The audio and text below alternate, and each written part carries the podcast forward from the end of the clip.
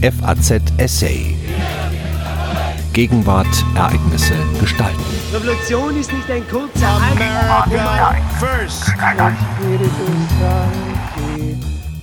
Die Verwandlung der Welt. Ein Essay von Ministerpräsident Dr. Rainer Haseloff, Ministerpräsident des Landes Sachsen-Anhalt. Deutschland geht es gut.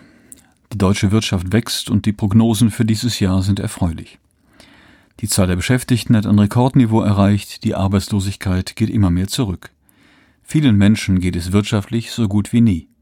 Ihr Lebensstandard ist im internationalen Vergleich sehr hoch, in Deutschland lässt sich gut leben, international werden wir von vielen beneidet. Aber dieser Blick von außen unterscheidet sich doch merklich von der Binnenperspektive. Die eigenen Bürgerinnen und Bürger geben Deutschland schlechtere Noten. Woran liegt das?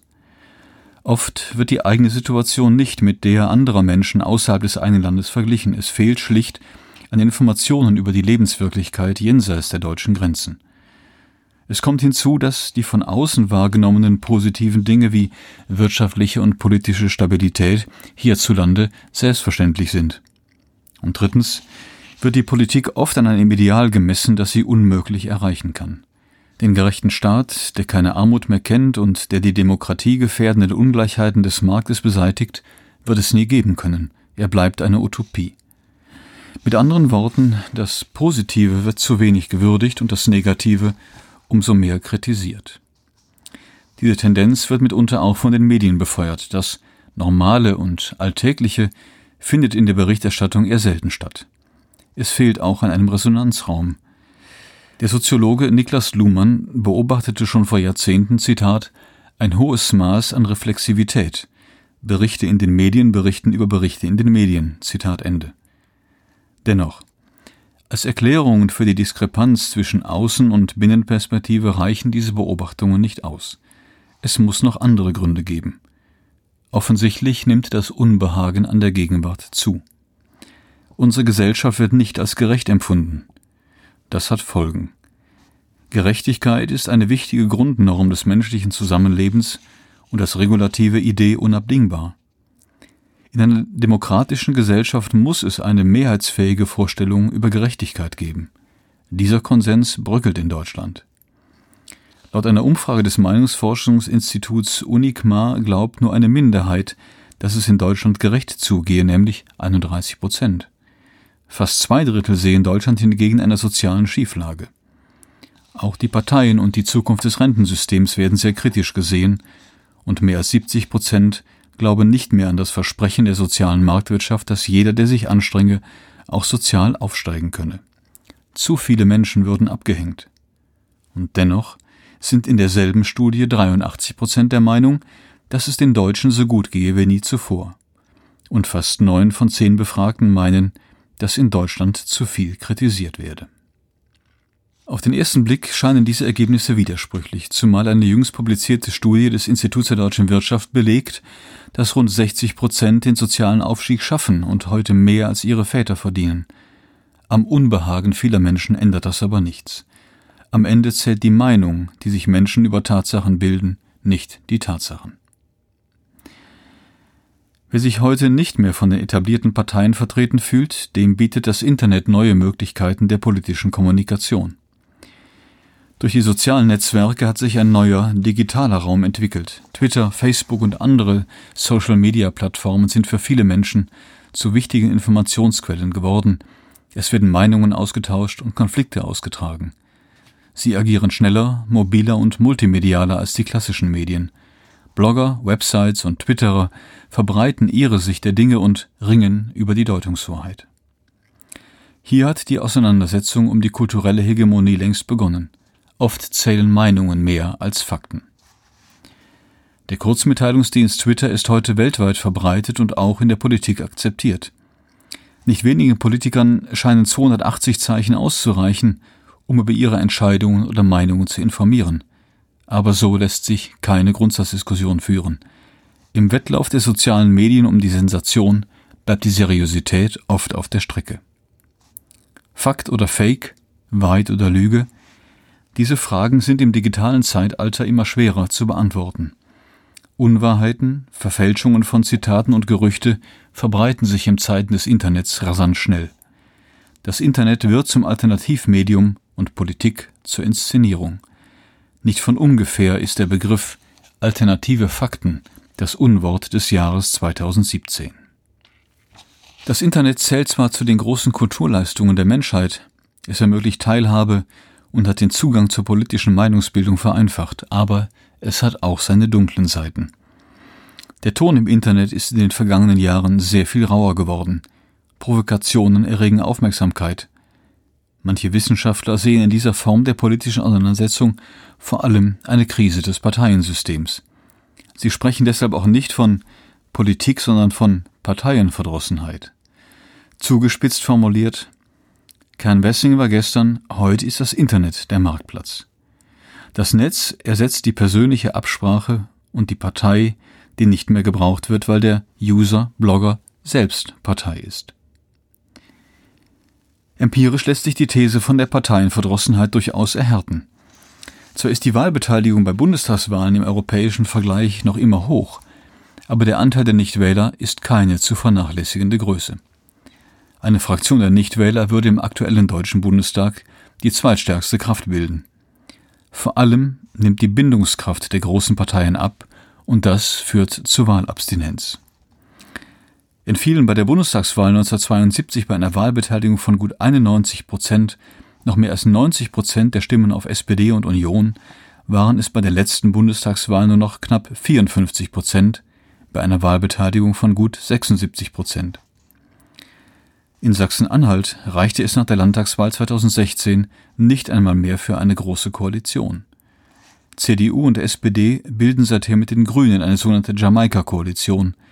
Die klassische Zweierkoalition, früher die Regel, könnte zur Ausnahme werden. Große Koalitionen führen meist zu einem Erstarken der politischen Ränder. Die NPD erzielte ihre größten Erfolge während der Zeit der ersten großen Koalition im Bund 1966 bis 1969.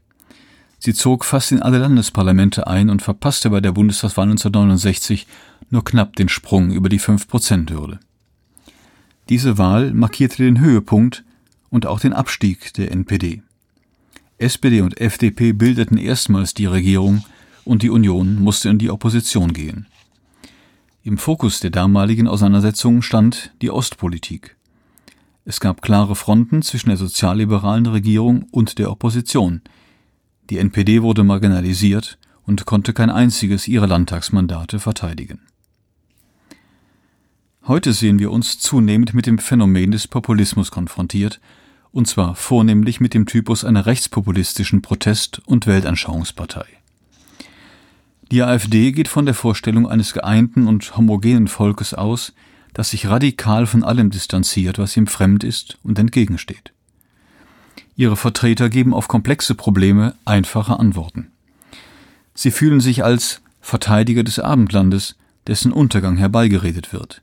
Ihre Waffen sind Skandalisierung und Alarmismus. Das ist nebenbei gesagt kein deutsches Phänomen, es findet sich weltweit und seit vielen Jahrzehnten. Populisten sind die schrecklichen Vereinfacher, vor denen schon der Schweizer Kulturhistoriker Jakob Burckhardt warnte – denn die Wirklichkeit ist nicht schwarz oder weiß, sondern grau in vielen Schattierungen. Auch deshalb ist die AfD keine wirkliche Alternative. Ihre Ressentiment geleitete und eindimensionale Politik bietet keine Lösungen, sondern verschärft die Probleme. Die AfD hat außer EU und Fremdenfeindlichkeit und einem oft grenzwertigen Vokabular wenig zu bieten. Daneben gibt es auch eine linke Spielart des Populismus. Sein Mantra ist die Gleichheit. Aber die Menschen sind nicht gleich und werden es nie sein, so wenig wie es eine globale Gleichheit geben kann. Linkspopulisten suchen die Gründe für Unterschiede nicht beim Individuum, sondern im sozialen und politischen System. Aber der Gleichheitsgedanke tendiert zu Zentralismus und Despotie, wie schon Alexis de Tocqueville scharfsinnig erkannte. Er bleibt eine Utopie. Wie ist auf diese Populismen zu reagieren? Die Frage richtet sich an die etablierten Parteien. Sie müssen sich ihrer Verantwortung bewusst sein. Deshalb habe ich im Januar die Entscheidung der FDP, die Sondierungsgespräche abzubrechen, bedauert. Eine Jamaika-Koalition hätte ein breites gesellschaftliches Spektrum von links bis Mitte rechts abgebildet, Es wäre etwas Neues gewesen. Das Wahlergebnis vom September 2017 ist zwar keine Rückkehr in eine labile Demokratie, aber es muss uns zu denken geben. Nun ist die Sprache des Historikers nicht der Konjunktiv und historische Analogien sind zwar meist schief, aber sie können den Blick schärfen. 1930 scheiterte die Große Koalition unter dem sozialdemokratischen Reichskanzler Hermann Müller. Die Flügelparteien konnten sich nicht auf eine minimale Erhöhung der Beiträge zur Arbeitslosenversicherung einigen. Man war zu keinen Kompromissen mehr willens. Am 27. März 1930 zerbrach die Regierung und mit ihr die Phase relativer politischer Stabilität. Die Auflösung der Weimarer Republik führte direkt in die Katastrophe. Ermöglicht hatte den Erfolg der Nazis ein Extremismus der Mitte. Eine Stunde Null gab es 1945 zwar nicht, aber tiefgreifende Zäsuren. Die Bonner Nachkriegsdemokratie erwies sich ja sehr stabil und erfolgreich.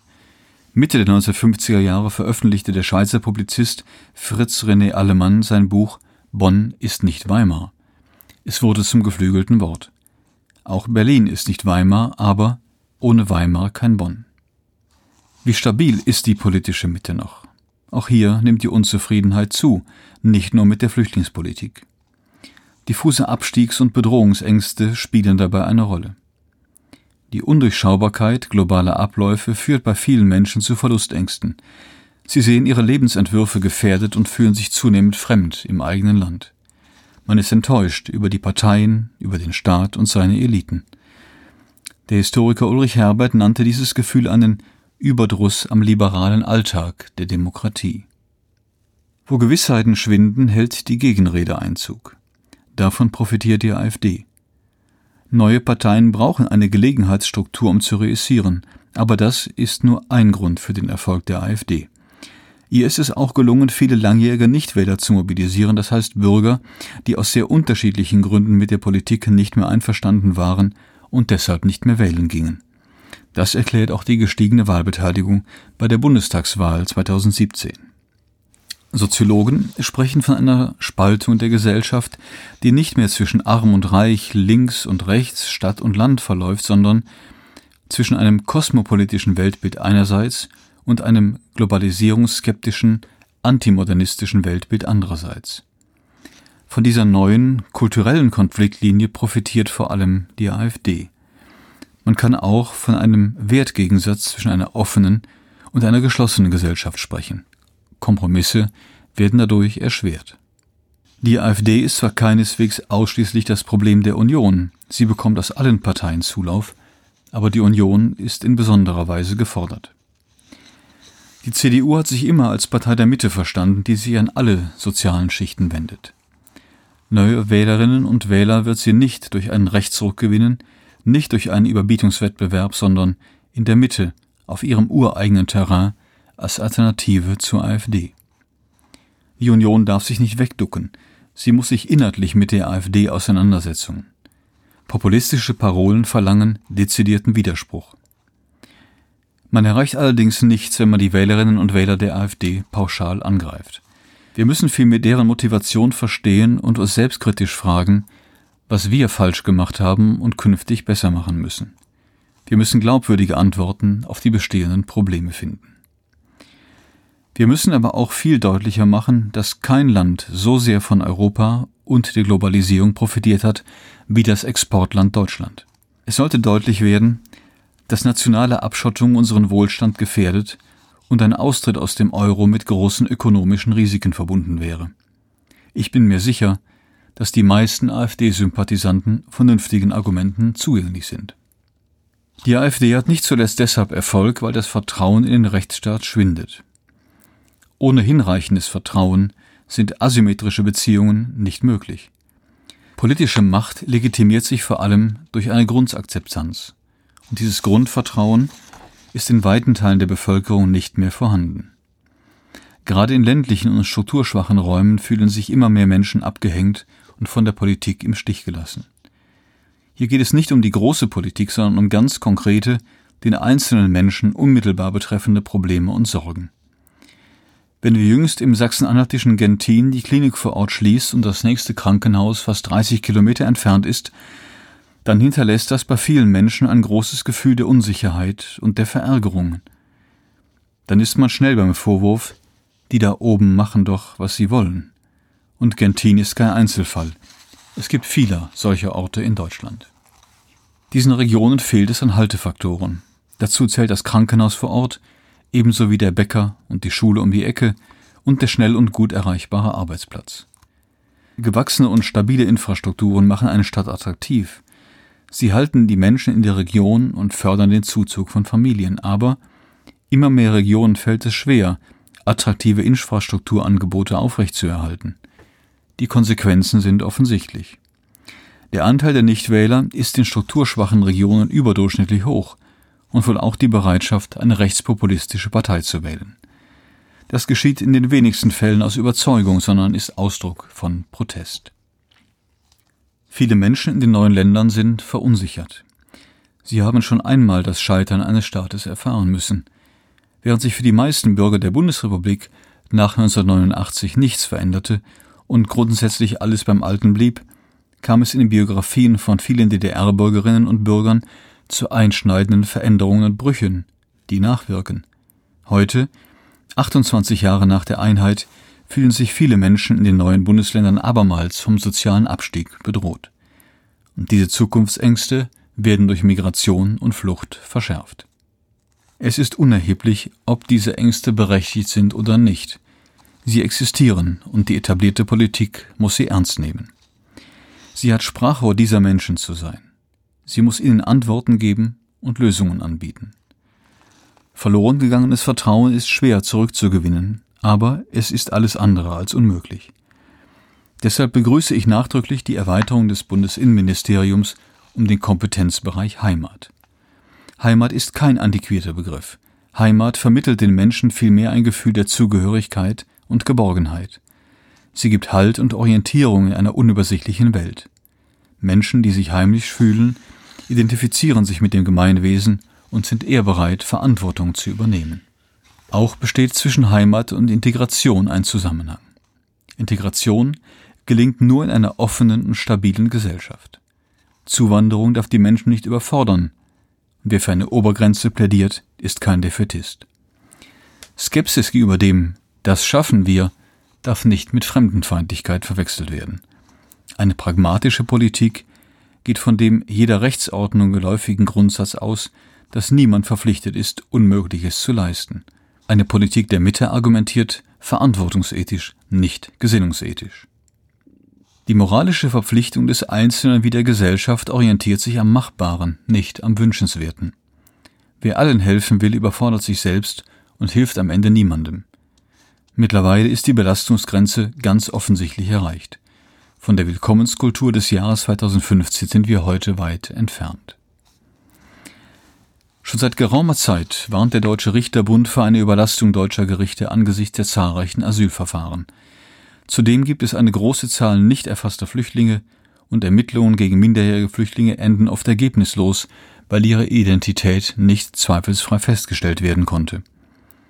Unkooperatives Verhalten und Täuschungsversuche dürfen aber nicht sanktioniert werden. Über Asylanträge muss binnen einer angemessenen Frist entschieden werden – und zu einem rechtsstaatlichen Verfahren gehört auch die schnelle Rückkehr abgelehnter Asylbewerber in ihr Heimatland. Ein Bleiberecht für alle kann es nicht geben. Begrenzen, beschleunigen, zurückführen. Von diesem Dreiklang muss sich die Politik leiten lassen. Geltendes Recht muss endlich wieder umgesetzt werden. Eine solche Politik ist verantwortungsethisch. Sie wägt ab, ist pragmatisch, berücksichtigt die möglichen Folgen ihres Tuns oder Unterlassens und beruft sich nicht auf ideale Prinzipien für eine ideale Gesellschaft. Sie gibt dem Prinzip Verantwortung Vorrang vor dem Prinzip Hoffnung. Nicht zu Unrecht wurde im Kontext der Flüchtlingskrise 2015 vom Verlust politischer Kontrolle und moralischer Gewissheiten gesprochen. Unaufhaltsam war dieser Prozess nicht. Die Europäische Union hat während der Flüchtlingskrise nicht nur hilflos agiert, Sie ist in der Flüchtlingsfrage auch tief gespalten. Die Lasten sind ungleich verteilt. Eine anteilige Verteilung von Flüchtlingen wird es vorerst nicht geben, und ich bin skeptisch, ob sie sich überhaupt realisieren lässt. Der Appell an die europäische Solidarität kommt bei den eigentlichen Adressaten nicht an. Die Fronten sind verhärtet. Insofern überrascht die Skepsis in Deutschland gegenüber der EU nicht. Bei den Wahlen in Italien gaben Anfang März mehr als 50 Prozent der Wählerinnen und Wähler antieuropäischen Parteien ihre Stimme. Und in ganz Europa gewinnen rechtspopulistische und rechtsextreme Parteien an Boden. Was ist zu tun? Europäische Entscheidungsprozesse müssen transparenter und nachvollziehbarer gestaltet werden. Dazu gehören auch die Prüfung der Kompetenzverteilung und die strikte Einhaltung des Subsidiaritätsprinzips. Der Vorrang der kleinen Einheiten, wie man dieses Prinzip übersetzen könnte, impliziert mehr Freiheit, mehr Eigenverantwortung und vor allem weniger Zentralismus und Bevormundung. Die Menschen wollen keinen europäischen Superstaat. Der Nationalstaat, das ist meine feste Überzeugung, ist kein Relikt der Vergangenheit. Die EU kann die Nationalstaaten nicht ersetzen. Viele Menschen haben mittlerweile den Eindruck, dass der EU ihre Sorgen egal sind und dass sie weitermacht wie bisher. Ein Kontrollverlust wie 2015 darf sich aber nicht mehr wiederholen. Wenn die EU die Außengrenzen nicht sichern kann, müssen die Binnengrenzen wieder kontrolliert werden. Der demokratisch legitimierte Staat hat eine Ordnungsfunktion und Schutzpflicht. Er übt das Gewaltmonopol aus und er muss seinen Bürgerinnen und Bürgern eine größtmögliche Sicherheit bieten. Zu seinen klassischen Aufgaben gehört es, die eigenen Grenzen zu schützen. Artikel 16a des Grundgesetzes garantiert zwar das Recht auf Asyl, aber nicht auf Einwanderung. Für die Verfassungsmütter und Väter lagen die großen Flüchtlingsbewegungen, mit denen wir heute konfrontiert sind, außerhalb ihres Vorstellungshorizontes. Wir brauchen eine geregelte Einwanderungspolitik. Illegale Migration muss gestoppt und durch legale ersetzt werden. Wir müssen uns im eigenen, wohlverstandenen Interesse entscheiden, wer einwandern darf und wer nicht. Für gut ausgebildete Migranten muss der deutsche Arbeitsmarkt weiter geöffnet werden. Wir stehen in einem globalen Wettbewerb um die besten Köpfe. Bewährte Steuerungsinstrumente anderer Entwicklungsländer sollten hinsichtlich ihrer Übertragbarkeit auf die deutschen Verhältnisse geprüft und gegebenenfalls übernommen werden. Das kanadische Auswahlverfahren sieht zum Beispiel eine bedarfsorientierte Steuerung der Zuwanderung mittels eines kombinierten Punkte- und Quotensystems vor. Es gibt kein Menschenrecht auf Einwanderung. Wer offene Grenzen fordert, sollte mit dem Soziologen Michael Walzer die Konsequenzen bedenken. Zitat. Die Mauern des Staates niederzureißen heißt nicht, eine Welt ohne Mauern zu schaffen, sondern vielmehr tausend kleine Festungen zu errichten. Zitat Ende. Wir müssen endlich die Ursachen von Flucht und Migration vor Ort lösen und nicht in den Zielländern. Das heißt, erträgliche Bedingungen in den Flüchtlingslagern schaffen, konkrete Hilfen für die betroffenen Länder bereitstellen und Fluchtursachen im Rahmen des Völkerrechts reduzieren. Vielen Herkunftsländern fehlen Leistungsträger, weil sie in dynamischere Gesellschaften abgewandert sind. Das kann nicht in ihrem und nicht in unserem Interesse liegen. Wie wird unsere Welt in einigen Jahrzehnten aussehen? Einen großen Meisterplan zur Lösung der Probleme gibt es nicht. Die Verwandlung der Welt wird fortschreiten. Die vermeintlichen Gewissheiten moderner Gesellschaften werden weiter in Frage gestellt werden. Entgrenzungen und ihre Auswirkungen betreffen nahezu alle Bereiche des klassischen Nationalstaates und gehen zugleich über ihn hinaus. Globale Umweltprobleme wie der Klimawandel, grundlegende Veränderungen in der Arbeitswelt, weltweite soziale Ungleichheiten, asymmetrische Kriege, der Nordkorea-Konflikt und weltumspannende Wanderungsbewegungen betreffen uns alle. Der Westen ist machtpolitisch relativ schwächer geworden und die liberalen Demokratien sehen sich neuen Herausforderungen gegenüber. Aber wo Gefahr ist, wächst das Rettende auch. Stand nicht schon die Wiedervereinigung gegen die großen Tendenzen der Zeit, gegen Entgrenzung und Globalisierung, die vom klassischen Nationalstaat wegführten? Gerade die gelungene Wiedervereinigung sollte uns Mut machen. Jede Zukunftsgestaltung braucht ein Herkunftswissen. Wer wissen will, wohin er geht, muss wissen, woher er kommt. Die Wiedervereinigung war vor allem eine großartige menschliche und wirtschaftliche Leistung der deutschen Solidargemeinschaft. Sie hat aber nicht nur eine geschichtliche Bedeutung, sondern weist auch in die Gegenwart und Zukunft. Die friedliche Revolution bietet sich auch als ein gemeinsamer Fixpunkt an. Die Jahre nach 1990 haben gezeigt, große Probleme lassen sich in gemeinsamer Verantwortung bewältigen. Diese Erfahrung macht Mut, die vor uns liegenden großen nationalen und internationalen Herausforderungen selbstbewusst anzunehmen. Sie hörten einen Essay von Dr. Rainer Haseloff, seit 2011 Ministerpräsident von Sachsen-Anhalt. FAZ Essay. Ereignisse gestalten.